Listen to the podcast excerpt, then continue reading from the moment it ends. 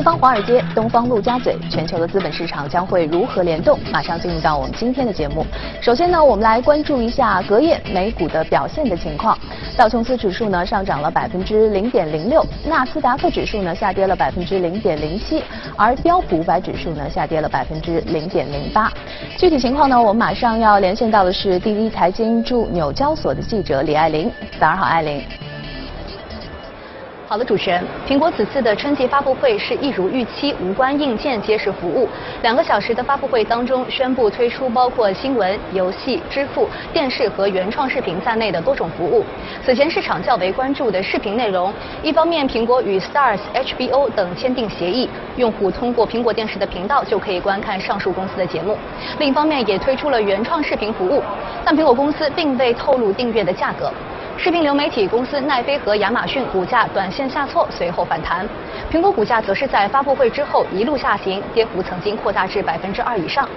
华尔街对于苹果在视频流媒体方面的努力并不买账，认为其难与现有的巨头抗衡。在支付方面，苹果与高盛联手推出信用卡 Apple Card，万事达则是提供全球支付系统的网络支持。该信用卡将在今年的夏季在美国发行。值得一提的是，这也是高盛的首张信用卡。这家老牌投行在过去的一百五十年时间内，从未涉足消费金融产品。高盛股价全日震荡，而其他的信用卡公司如美国运通、维萨卡股价承压。在大盘方面，美股周一跟随亚太和欧洲跌势小幅低开，三大股指日内均是红绿翻转，投资者忧虑全球经济前景。三个月与十年期国债收益率在早盘是再度倒挂。美联储前主席耶伦今天在公开场合表示，美债倒挂或许意味着有降息的需要，但不认为是经济衰退的信号。揭秘利率期货显示，十二月降息的概率是高达百分之七十一点五。主持人。好的，谢谢艾琳。再来回顾一下隔夜的欧洲市场的表现的情况，我们可以看到是一个全线下跌的一个状态。英国富时指数呢下跌了百分之零点四二，法国开指数呢下跌了百分之零点一八，而德国 DAX 指数呢下跌了百分之零点一五。具体情况呢，我们马上要连线到的是第一财经驻伦敦的记者陈希宇。早上好，陈希宇。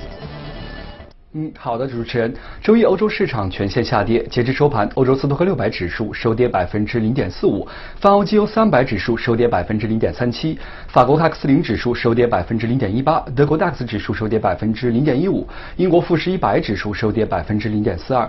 从日内公布的经济数据来看，德国三月商业景气指数为九十九点六，高于前值，超出市场普遍预期，也是这一指数七个月来首次出现回升。市场分析认为，这意味着欧洲经济。火车头持续数月的放缓趋势正在企稳。周一市场仍然关注英国脱欧。英国首相发言人最新表示，特蕾莎梅仍在努力争取议会对其脱欧协议的支持。有媒体传言，梅首相目前面临内阁成员的逼宫压力。英镑对美元周一下跌百分之零点三至一点三一七五。德国经济研究所表示，英国脱欧对德国工业的负面影响很大，并将德国今年的经济增长预期从百分之一点一下调至百分之零点六。此外，周一有欧洲央行官员表示。欧元区经济放缓可能在中期内继续，在出现重大冲击的情况下，可以重启量化宽松。周二即将公布的重要数据有德国四月消费者信心指数、法国四季度 GDP 数据。主持人，好的，谢谢陈希宇。在关注了隔夜美国和欧洲市场的表现之后呢，进入到我们今天的全球关注。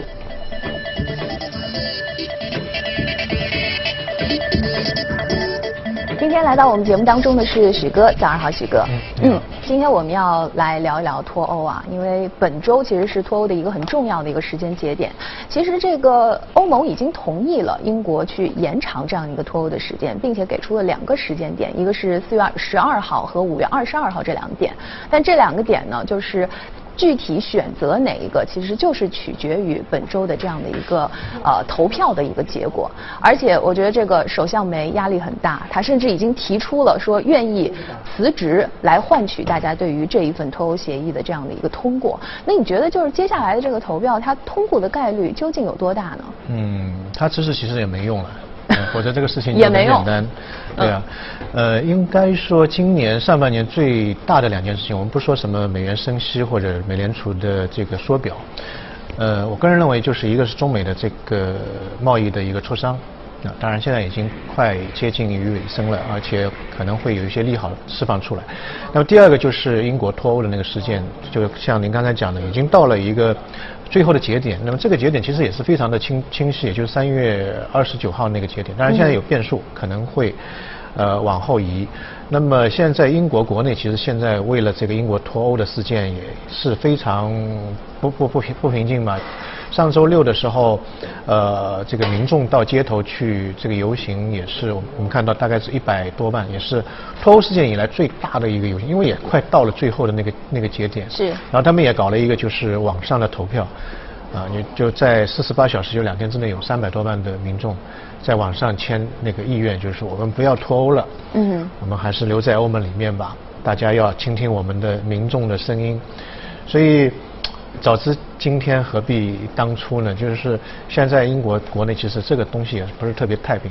另外一个从欧盟这个角度，我们先看大的方面。从欧盟这个角度来讲呢，呃，他也老实说，他也希望欧那个英国继续留在这个欧盟的体系内。因为如果说英国退欧的话，在后续还有很多的事情，比如说其他一些小的国家，他可能也会提出来一个退欧的这个这个意向，或者会进行一个公投，对于整个欧盟的稳定性。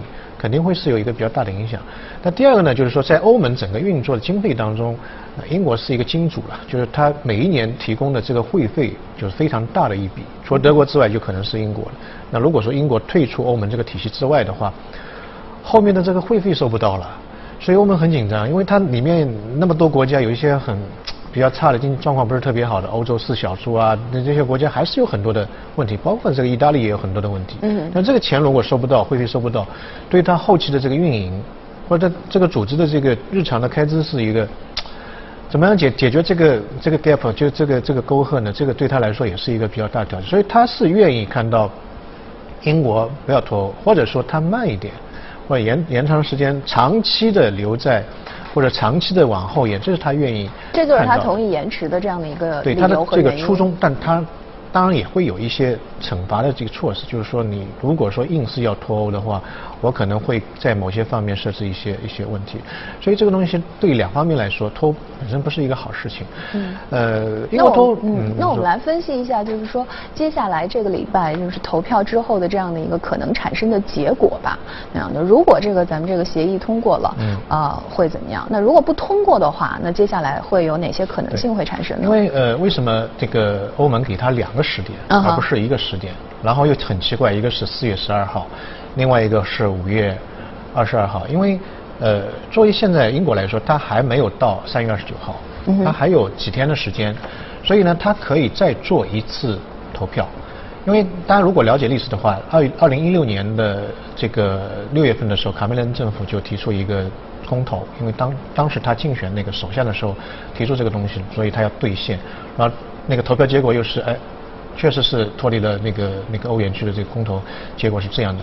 然后二零一七年三月份开始就递交申请，到了两年之后，也就今年三月份要决定脱欧。那么在去年年底的时候，曾经是拿出一份关于脱欧的一个有条件脱欧的一个协议，但是呢，在一月份和三月份两次英国的议会表决当中，都把这个协议。否决了，给否掉了。否掉之后呢？但现在你看，现在也就还还离这个月底还有一定的时间，你还可以进行第三次的这这个公投。嗯。啊，第三次的议会的一个一个一个一个一个投票。嗯。因为第一次和第二次的区别在于，第二次同意这个有条件脱欧的人数急剧上升。那么在欧盟来讲的话，你再进行一次的话，你经过这么一段时间当中的一个协商或者说服，可能会把这个协议就通过了。嗯。那如果说你在三月二十九号之前，明天或者后天，你再投一次，如果说通过了，那么很简单，五月二十二号就开始执行你的脱欧的这个后面的过渡期了。嗯。就按呃去年的那个有条款的脱欧的协议。就这样去做了，嗯，但是如果说你还是通不过，这个这种可能性也会有嘛，嗯哼，那如果通不过的话，那现在为什么会放放在五月二十二号呢？因为五月二十三号是欧洲的大选，嗯，欧洲央行也好，议会也好有大选，那么作为欧盟来讲，就要问你英国，你到底参加还是不参加呢？嗯哼，你如果已经脱离了这个欧盟，或者你一定要脱离欧盟的话，你就不用参加了，是吧？你如果哎，你如如果说不参加的话，那就四月二十二号就作为一个硬脱欧的那个起，呃，四月十二号就就作为一个硬脱欧的一个起点了。嗯哼。所以这对他来说会影响比较大。如果你还是继续参加这个大选，那 OK，我们再商量下一个节点，可能是六月份，可能七月份，可能八月份，再给你们一定的时间，说明你未来一段时间当中还会保留在欧盟这个体系之内。嗯，所以也就是说，无协议脱欧这种可能性还是存在的。呃，还是存在的，嗯，还是存在的。所以对英国的整个经济影响还是比较比较大的。但当然，我个人认为它通过的可能性还是，就是说，呃，在未来两天当中，如果再进行一个公投的话，通过可能性还是比较小的。原因就在于这这个里面有一些硬伤，硬伤就是在于北爱尔兰那个边界问题。啊哈。嗯，那么英国说我如果脱欧的话，北爱尔兰这个这个边界呢？作为一个软边界，不设边防，不设那个那个关卡，因为这是一个历历史遗留问题。爱尔兰跟北爱尔兰之间，北爱尔兰在英国的境内，然后北爱尔兰的公民呢，他其实有两重身份，啊，一个是爱尔兰身份，一个是英国身份，所以它之间的经济往来是比较多的。如果说你设设立一个边界的话，那相对来说把北爱尔兰跟爱尔兰之间割离开来了。作为爱北爱尔兰人，他不愿意；但如果说你没有边界的话，作为英国人他不愿意，他相当于把北爱尔兰往外推出去了，这是一个比较大的问题。所以这个问题是来来回回协商了很多次很多次，所以一直是横亘在这个投票当中的一个非常大的问题。第二个大的问题呢，就是分手费。那么如果说英国脱欧的话，它欧盟肯定要一笔比较大的费分分手费。之前说四百万呃四百亿到五百亿的这个英镑，但现在降下来降到三百九十亿。那么有时候他英国的民众还是觉得 这个钱太太太大了，如果用在民生方面，我们可以改善很多生活方面的东西，所以也不愿意。然后如果说脱欧的还有一个过渡期，二十一个月过渡期，在二十一个过过渡期的过程当中，英国还是要支付欧盟的一个会费，所以英国内部就觉得，我既然已经脱欧了，为什么还要这个那么多的一个资金去给到这个欧盟呢？所以这两个是非常大的问题。所以我个人觉得，即使给他。第三次的投票，可能也未必能够呃过得了这这个这个关卡。嗯，那么既然民众那么不满意，呃，有没有可能出现这个二次这个公投的这样的一个可能性呢？呃，二次公投可能性不大，因为呃，作为这个首相梅的话，他坚决不同意二次公投，否则的话就相当于全功尽弃了，就就就回到原点了。所以他是这一点上面他是要摇准的，肯定不能够进行。二次公投，嗯，那么现在来看的话，大家可以看到，呃，整个英国英国脱欧的事件对于英国的经济影响，其实已经开始出现了一个一个比较负面的一个一个影响。我个人认为啊，有两种方式，一个就是说，大家如果最近一段时间在英国要做投资的，特别是实业投资的话。其实影响还是蛮大的，还是必须要再稍微等一等看一看，因为这个事件的发酵，后面可能一天就会两变三变，就变化非常大。越是临近最后的关口，变化的这个频度会更多一点。包括很多的大的企业在英国投资已经开始慢下来。我们看到像那个日本的本田汽车，它在英国有一个工厂，然后它就宣布在二零二一年它要把这个厂就关掉，无论什么样情况要要要要关掉。啊，这呃背后的因素大家都在猜测是不是因。因为那个英国脱欧的事件，造成它的这个里面的一些运营方面的问题。但如果说关掉这个厂的话，有三千五百个人会失业。这对英国经济其实是会有一个比较大的影响。因为之前，呃，国际货币基金组织做一个测算，如果说硬脱欧，就是说嗯怎么样都谈不拢，最后硬脱欧的话。对英国的 GDP 的影响可能是负百分之八左右的一个一个影响，嗯，然后它的那个英镑可能会再跌百分之三十，然后楼市也可能会有比较大的影响，所以这个对于呃英国可能的影响会比较大，特别是我个人认为做实业方面影响会比较大，因为很多的这个物资清关、出口、进口都会整个流程都会发生很大的变化，关税会发生很大的变化，嗯，那么另外一个呢，就是作为个人投资者。反而，我个人认为可能会是一个，呃，在未来一段时间当中，可能是会一个是投资的机会，因为，呃，去年一年的话，英国房价开始已经不涨了，只有百分之零点五的增长，它是过去五年当中最低的一个增长率。在前一年的话是百分之二点六，嗯，是二零一三年到现在为止，去年是这个房价涨得最最低的一个一个水平。我看了一下英国的平均房价也很便宜，大概是二十一点二三万英镑一套，嗯。大概一比九的话，就两百万不到，也不是，也不是特别贵，也不是特别特别贵。然后去年的话，大家发现一个现象，就是说英国市中心的豪宅，就海外的投资者买的特别多，嗯，特别多，而且这个海外投资者当中呢，有一半以上都是欧洲、欧盟的人在买。这是很很神奇的一个现象。对。因为脱欧的话，大家都知道是一个比较负面的影响。为什么那么多人去买呢？嗯。啊，原因就在于很多人去出出于一个对冲风险的一个需要。嗯。因为如果说英国脱离欧盟的话，可能会造成欧盟的整个内部的体系不稳不稳定，可能会有更多的这个国家退出来。所以呢，有的人在欧洲的人呢，就希望在欧在英国这个地方，反正他已经尘埃落定了，反正他已经脱欧了，那我就去买一套房，对冲未来的一个。一个风险，嗯，另外一种效应呢，叫做二二零零八次贷危机效应。零八年的时候，曾曾经英国的这个影响非常大，然后英国的楼市大概跌了百分之二十五。然后英镑也跌了比较多，英镑对人民币我记得那个时候跌了百分之三十。嗯。如果你是一个中国人的话，在两千零八年到英国去买房，房价大概只有次贷危机之前的一半，因为你汇率跌了百分之三十。嗯。然后楼价跌了百分之二十。叠加起来。对。后期就马上就上去了。OK。所以大家有这种先见之明，可能在这个时间点，哎，进去可能说会更好一点。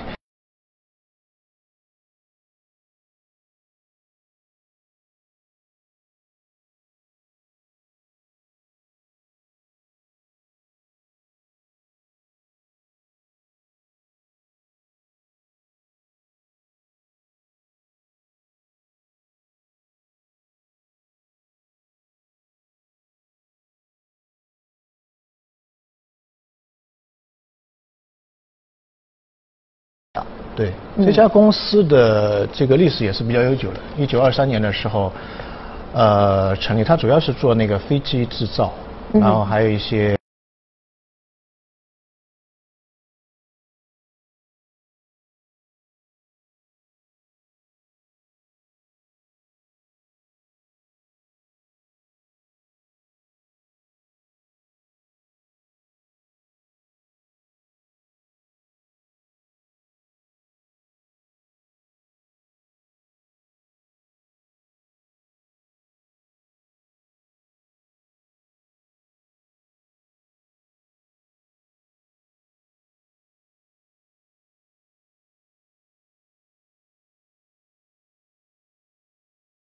所以你这两个比较一下，你会发会发现这家公司的这个飞机可能每一家的这个价值会比较小一点，然后机型可能相对来说会比较小一点。嗯嗯。但是在在在那个呃，在全球的通用航空的这个制造业当中，它是最最好的一家，它的股票也是呃最近几年当中涨得非常。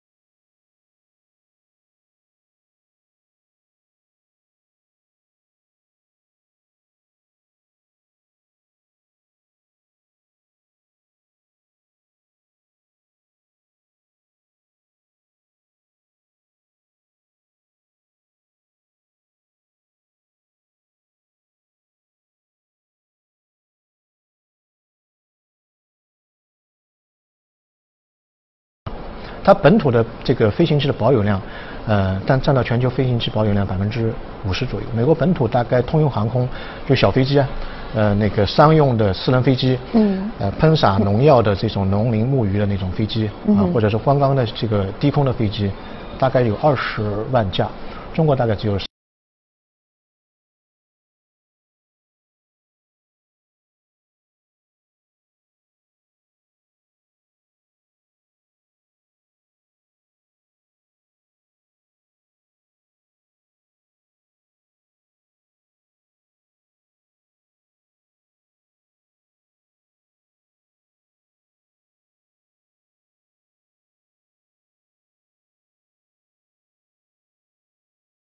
较便宜，相当于两公里的高速公路的这个这个这这个这个造价。OK。而且有一些机场就是说，呃，石子路或者草地，甚至在美国一些湖泊，你只要有一个湖泊，它直接就可以降在降降落在湖泊上面，就相对来说它的这个造价会比较低廉，但它对于连通乡镇或者是比较偏远的地方的作用又是又是比较明显。然后另外一个通用航空，它的那个适用范围比较比较多，比如说我们观光，哎，做一个低空飞机飞过。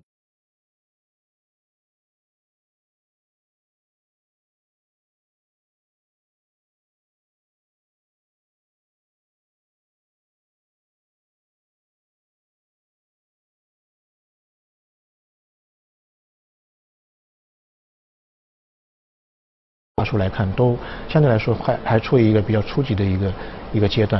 但近年最近几年当中，通用航空在国内的发展非常非常快，非常非常快。呃，在零三年的时候，通用航空的产业园区大概只有只有三个，到零八年的时候就有十个，到去年的时候有一百八十个。嗯，它产业园区建立起来之后，它后期的这个无论飞机的这个架数、机场的建设或通讯。后勤的这个保障就会迅速的会会会会会起来。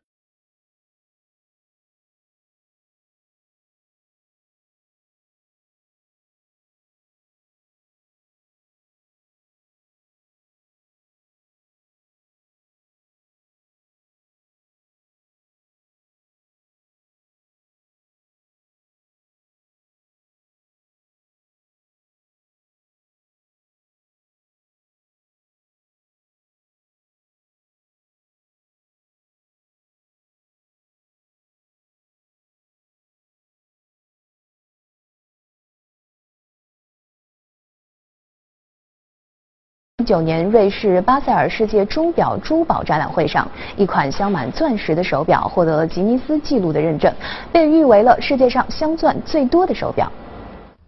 当天，在瑞士巴塞尔世界钟表珠宝博览会上，一款名叫牡丹表的手表吸引了人们的目光。据介绍，牡丹表由中国香港珠宝企业古珀行旗下的国际品牌冠玲珑精心打造而成，它以艳丽多姿的花朵为设计灵感。